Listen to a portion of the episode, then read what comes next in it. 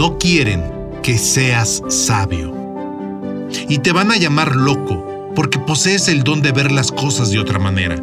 Y eso les molesta. No quieren que razones ni cuestiones nada.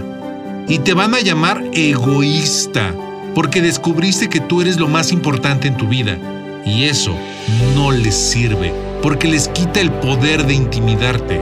Y te van a llamar raro por pensar diferente y porque actúas de formas salidas de lo común y lo normal. Y eso no les beneficia.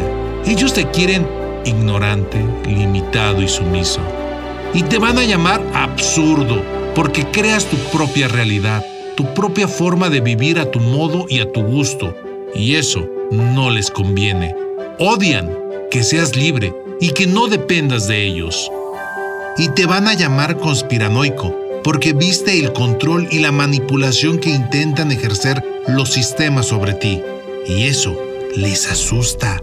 No quieren que despiertes.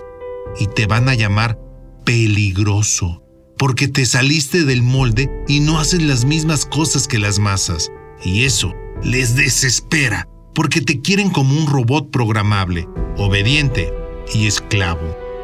Y te van a llamar iluso, porque crees más en ti mismo y por seguir a tu conciencia, y por eso no les agradas, porque sus engaños y sus daños no te harán ningún efecto. Y te van a llamar rebelde por desobedecer, por no dejarte pisotear y por no sentir miedo. Y eso les duele, porque así no podrán controlarte ni manipularte.